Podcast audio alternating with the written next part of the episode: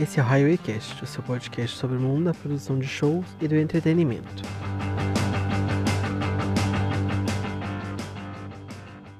Olá pessoal, aqui quem fala é o Taka, da Highway Star. Vou acompanhar vocês no nosso primeiro episódio do Highwaycast. Para quem não conhece a gente, a Highway Star é uma produtora de eventos daqui de Belo Horizonte. Nós trabalhamos principalmente com shows de K-pop e já trouxemos para o Brasil alguns grupos como o BTS, o Monsta X, o Card e o Dreamcatcher.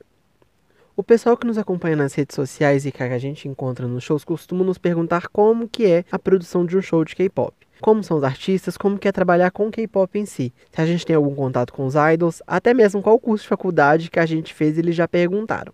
Então, a gente resolveu abrir um espaço para compartilhar algumas experiências que a gente teve que talvez sejam interessantes para vocês também. Cada episódio vai ter um tema central e vamos falar um pouco sobre alguns shows nossos. A gente espera que você goste. Vale lembrar que o que estamos contando aqui é de acordo com a experiência da Highway Star em produção de shows e alguns conhecimentos sobre a indústria do entretenimento no geral, e não é nenhuma verdade absoluta. Nosso intuito é divertir e compartilhar um pouquinho dos nossos bastidores do nosso trabalho com vocês. Então vamos lá. Nesse primeiro episódio a gente resolveu falar sobre um tema muito conhecido quando a gente fala na produção de um evento: o famigerado camarim.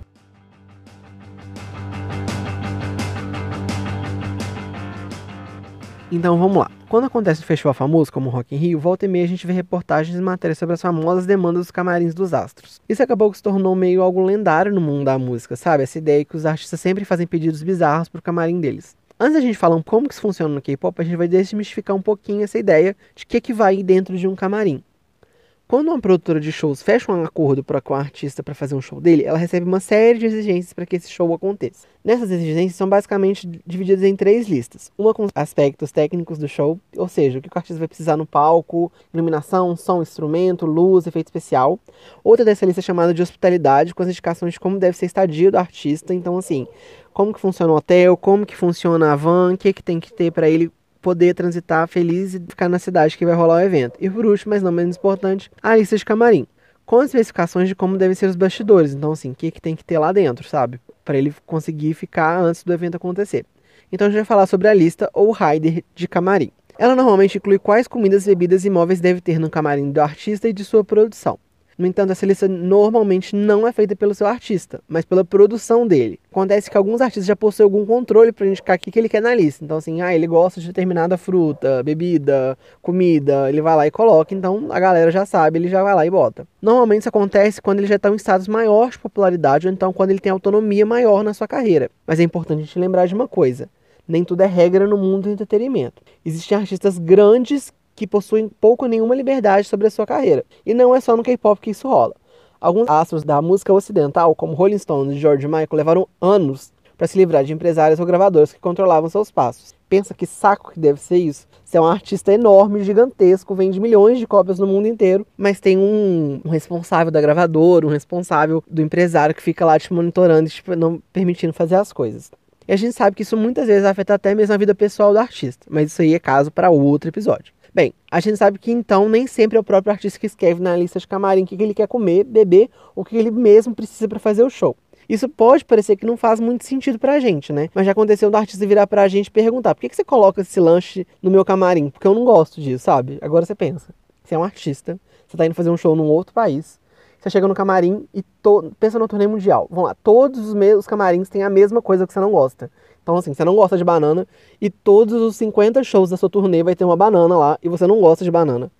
Pensa o quão isso horrível deve ser, sabe? Você ir em todos os camarins de todos os lugares, de todos os países e sempre ter aquela coisa que você não gosta, que você detesta no seu camarim, te atrapalhando, te enfeiando, enfeiando todo aquele ambiente para você. Isso deve ser horrível, horrível, horrível, horrível. Algumas empresas ou equipes de artistas costumam ser mais atenciosas e dão preferência para colocar na lista algo que eles saibam que o artista come. Então, tipo assim, ah, eu, eu sei que o artista gosta de batata frita. Então, todos os lugares eu vou pedir, compra batata frita para o meu artista, porque eu gosto muito dele.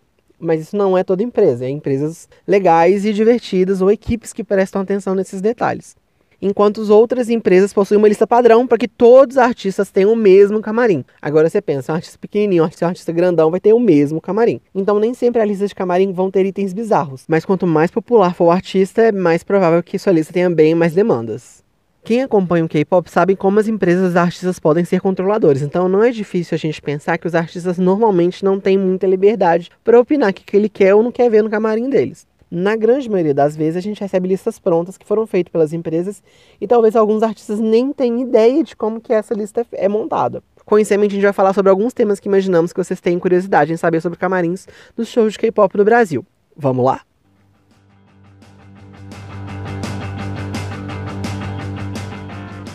O primeiro tópico é: o que, que os idols do K-pop pedem no camarim deles?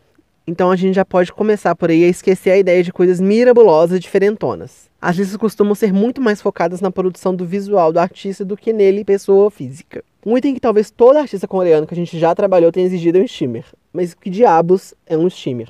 Um steamer é um ferro a vapor, muito comum em loja de roupa, porque você consegue passar roupa no cabide. Recomendo você que não sabe o que é um steamer, ir no navegador, no buscador de sua preferência, vulgo Google, abre lá, digitar steamer e na parte de imagens. Você vai entender o que é um steamer quando você vê, você vai talvez você tenha ido em lojas de roupa, em shopping, você vai conseguir entender que é um steamer, você vai observar, todo artista de K-pop pede um steamer para a produção dele. Ele é muito útil, principalmente quando os artistas têm que fazer trocas rápidas durante os shows. Então, assim, entre uma música e outra que tá rolando um videozinho lá no palco, sabe? No LED, no telão, rola aquele videozinho, o artista tem que trocar de roupa. Então, assim, a roupa já fica lá passadinha com o steamer, a pessoa responsável vai lá, passa a roupa e ele já vai lá e coloca. Além do steamer, muitos cabides, araras, espelhos e toalhas são um kit básico para o camarim de um ídolo do K-pop. Muitos vocês já devem saber, mas os grupos de K-pop viajam com uma equipe própria só para cuidar do seu visual. Então, assim, já tem a pessoa que cuida de cada coisa dentro da turnê. Então, eles já sabem, tipo assim, ah, fulana cuida de cabelo, ciclana cuida de maquiagem, beltrana cuida de stylist. Então, sempre tem pelo menos uma pessoa responsável pela maquiagem, uma pelo cabelo e uma pelo figurino dos artistas. Mas, se o grupo tiver muitos integrantes, é bem provável que essa equipe seja ainda maior. Então, pensa, tipo assim, grupos com 10, 12, 15 pessoas, sabe? Que tem muito integrante, penso tanto de pessoas que eles têm que contratar para fazer essa gestão de roupa, cabelo e maquiagem. Essa equipe responsável pelo visual dos artistas é provavelmente que há mais passa tempo com eles. A gente já trabalhou com grupos que precisavam de pelo menos 4 horas para se arrumar. Agora você pensa, você tem um show que vai acontecer às 7 horas da noite. Você começa a se maquiar às 3 horas da tarde. Então, assim, de 3 horas da tarde, quando começa o processo de maquiagem, até 7 horas da noite, você não pode fazer praticamente nada, porque você tá lá, outra pessoa tá te maquiando, e aí você tem que ficar lá paradinho, bonitinho, não pode mexer muito, porque o cabelo não pode estragar, a roupa não pode amassar, não pode morrar a maquiagem que já tá no rosto. Então eles ficam assim, é quase que toda vez que eles fossem fazer um show é como se eles fossem um dia de noivo, um dia de noivo. Pensa nessa metáfora, sabe? Tem um grande espetáculo que vai acontecer que é tipo um casamento. Eles têm que fazer essa preparação todinha de ficar 3, 4, 5 horas se arrumando para se apresentar para vocês. Voltando à lista de camarim, é muito comum que essa equipe traga alguns aparelhos próprios, como secador de cabelo, prancha, babyliss. Penso o quão potente que tem que ser um secador que fica ligado na tomada por tanto tempo. Além disso, a gente tem que lembrar que a voltagem na Coreia é de 220 volts. E aqui no Brasil é mais comum que as tomadas usem 110 volts. A gente sabe que no Brasil tem tomadas que tem lugares que são bivolt. Então, assim, tem tanto 110 quanto 220. Porém, casas de show especificamente, a gente a grande maioria das vezes a gente encontra tomadas de 110. Tomadas de 220 são casas que são mais preparadas, que possuem mais equipamentos. Tá, e vocês imaginam, né, que ligar um equipamento numa voltagem diferente pode dar um problemão. Geralmente queima o equipamento, dá mó BO. Daí, para converter essa energia de 110 para 220, é necessário um equipamento chamado transformador, que aguenta maiores cargas de energia. Então, assim, pensa um trombolho novamente. Vamos lá, no Google digite transformador de energia elétrica. Transformadores você pode encontrar tanto versão caseira, que são esses que a gente coloca para os artistas colocarem na tomada e tal, mas tem transformador de energia que é usado em poste, entendeu? É o mesmo tipo de equipamento, é o mesmo princípio, só do tamanho diferente. Então, agora pensa o peso desse rolê. A gente já pegou o transformador que pesa quase 10 quilos. E como os pedidos para os camarins de K-pop costumam se repetir, a gente já compra alguns desses itens e costuma viajar com eles, porque até mesmo os artistas não precisam só no dia do show, mas durante a estadia deles, não pensa. Vai fazer uma turnê aqui no Brasil, são quatro, cinco datas, a gente não pode locar todas as vezes o mesmo transformador. Então, assim, a gente já tem a nossa malinha mágica do transformador que a gente anda com ele para todos os lugares que a gente for. Agora você pensa, você andar com uma malinha que só um item pesa 10 quilos. Fora as outras coisas que tem, tipo secador, que tem alguns, algumas a gente leva, cabide, roupa. É esse rolê que a gente costuma passar.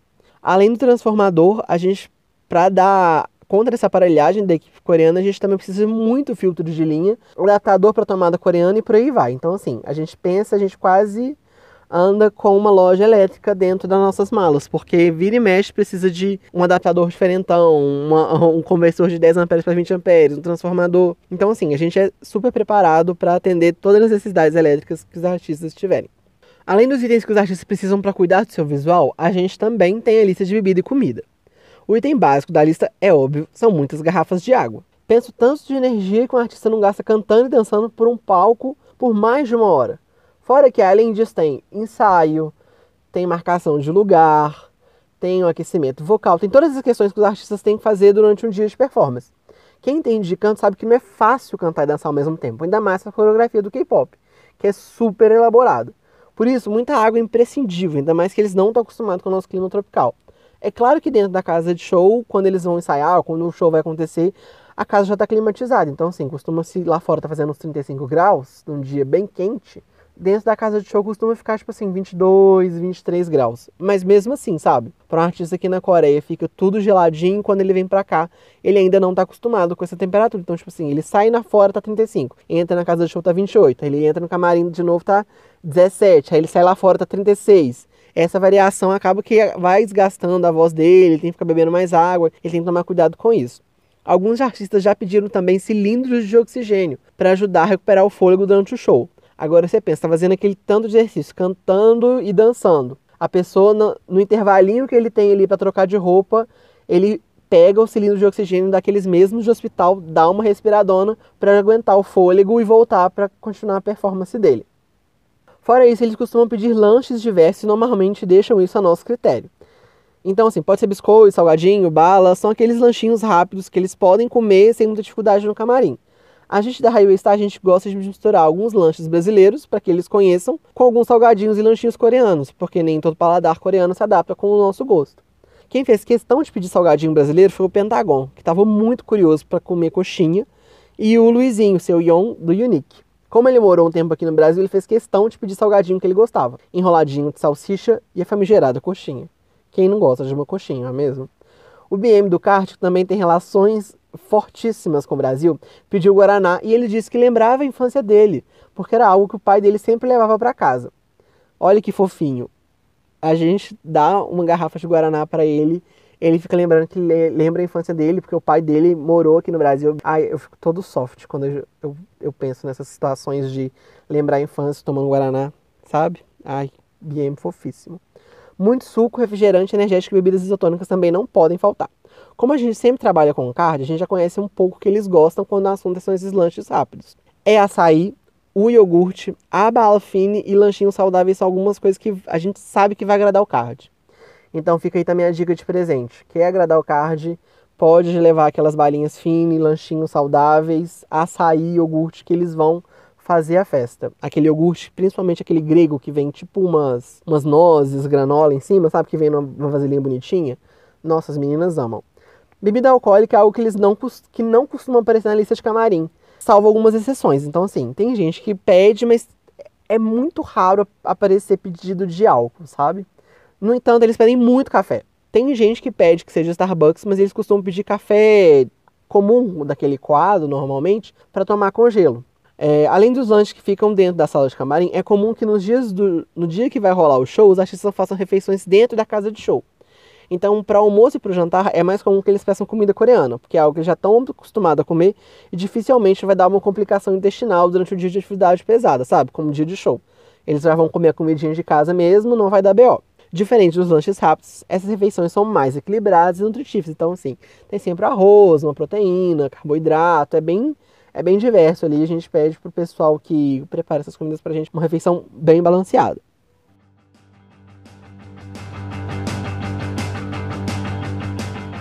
Mas além desses itens, o ídolo dos K-pop já pediram alguma coisa estranhíssima ou difícil de conseguir? Então, as listas de camarim do K-pop costumam ser bem simples e os pedidos bem razoáveis. Então a gente consegue achar tudo dentro da cidade que a gente está fazendo a tour mesmo. Mas teve gente que a gente já fez pedido um pouquinho mais extravagante.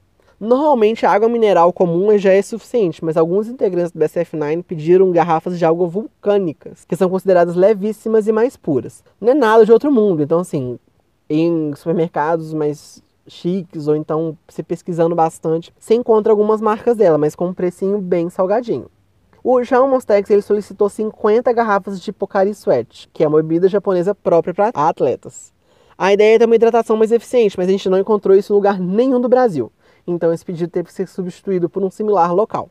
O que é muito complicado para a gente, como produtor, é quando surge um pedido de última hora. Então, assim, a pessoa tá lá e fala assim: nossa, preciso disso, disso e disso. Aí a gente fala assim: olha, a gente vai dar uma procurada para ver se a gente encontra. Já teve vezes do integrante se sentir mal e pediu mel para se sentir melhor. Então, assim, a pessoa já estava na casa de show, tá? começou a sentir mal, falou assim: não, me dá um pouco de mel, que mel vai, vai me fazer ficar bem. Aí a gente e lá vamos nós procurar mel em torno da casa de show, fazer uma procura. E aí a gente achou. Deu o mel para ele, ele ficou de boas. Mas a grande maioria, quando se sente mal, eles pedem uma sopa coreana específica. Principalmente quando tem algum problema intestinal. Por conta da comida do Brasil ser muito forte e tal. Quando eles sentem mal, eles pedem uma sopinha coreana lá que eles tomam, ficam beleza.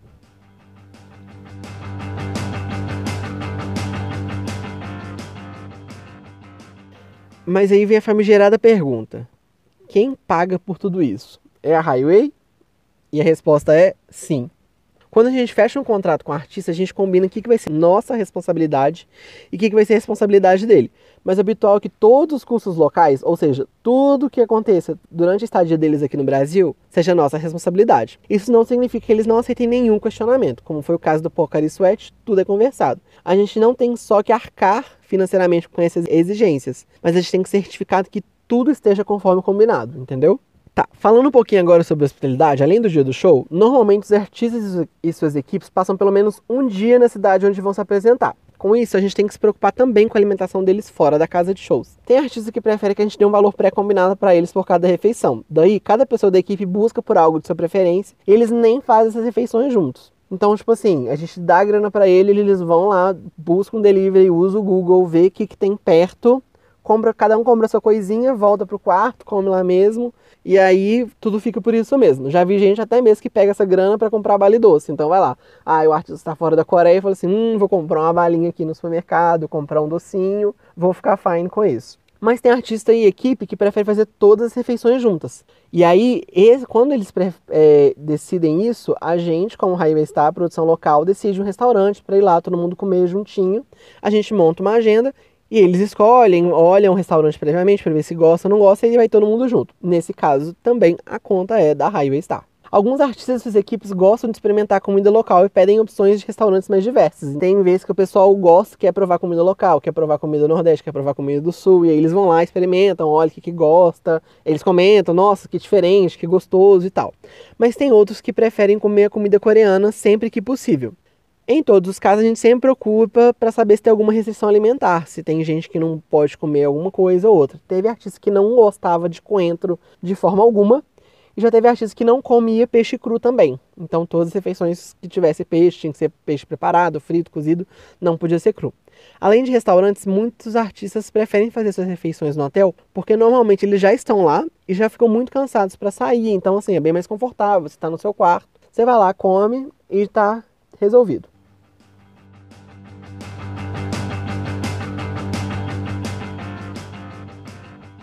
E como que funciona nos hotéis? Eles podem consumir o que eles quiserem? Normalmente, as empresas artistas pedem que eles possam consumir livremente no hotel, mas pedem também que a própria equipe de produção deles não faça nenhum consumo. Então, o que, que acontece? Se eu sou um artista, eu posso comer e fazer a minha festinha no frigobar lá de boas. E a produção, se eu sou manager, se eu sou maquiador, se eu sou tour manager, se eu sou uma outra pessoa específica, é, não, não pode fazer consumo nenhum. Isso acontece porque é usual que a produção local pague pelo consumo dos artistas e a empresa dos artistas, então, tipo assim, se eu sou artista, a Highway Star paga. Se eu sou staff da, do artista, quem vai me pagar é a empresa, a gravadora, entendeu? A gravadora paga os meus gastos, enquanto a produtora local paga os gastos dos artistas. Disso, os artistas costumam consumir os lanches e bebidas que ficam no frigobar do hotel. E quando eles estão em turnê, usam bastante a lavanderia. Então pensa, você tem um show na quinta, um show no sábado, um show na terça. entre quinta e sábado você tem que lavar uma roupa, né? Porque, tipo assim, eles não têm roupas infinitas, ele vem com muitas malas, mas não dá para botar uma roupinha para cada show. Então, entre um show e outro, eles mandam lavar roupa. Aí rola o show, aí depois, quando vai para outra cidade, manda lavar roupa também. E tem empresa que prefere fixar um valor para que eles possam gastar à vontade, que é normalmente de 100 dólares por quarto. Mas isso varia muito de acordo com o combinado no contrato. Então, assim, dentro dessa parte, não tem um padrão. Geralmente são esses 100 dólares por quarto, mas isso varia muito de acordo com o artista, condição, o tipo de evento e tal. Bem, agora vocês sabem como funciona um pouquinho dos bastidores de um show de K-pop, principalmente no que se trata da alimentação dos artistas. Eu espero que vocês tenham gostado das curiosidades que eu trouxe para vocês aqui hoje. Se você quiser saber algo mais sobre esse assunto, pode nos enviar perguntas nas redes sociais da Highway Star. O nosso usuário é follow, que é seguir em inglês, HW Star. Esse é o nosso Twitter, o nosso Instagram e o nosso Facebook. O nosso TikTok ele é um pouquinho diferente, ele é só HW Star. Se você quiser mandar mensagem pra gente lá, fique à vontade. Vai que rende uma parte 2 sobre esse tema, hein? E a gente espera que você tenha gostado do nosso primeiro episódio do podcast da Highway Star, que é o Highway Cast. Pode enviar sugestões de tema nos comentários também. A gente quer falar sobre o que vocês querem saber sobre o mundo do entretenimento. Até o próximo episódio. Tchau!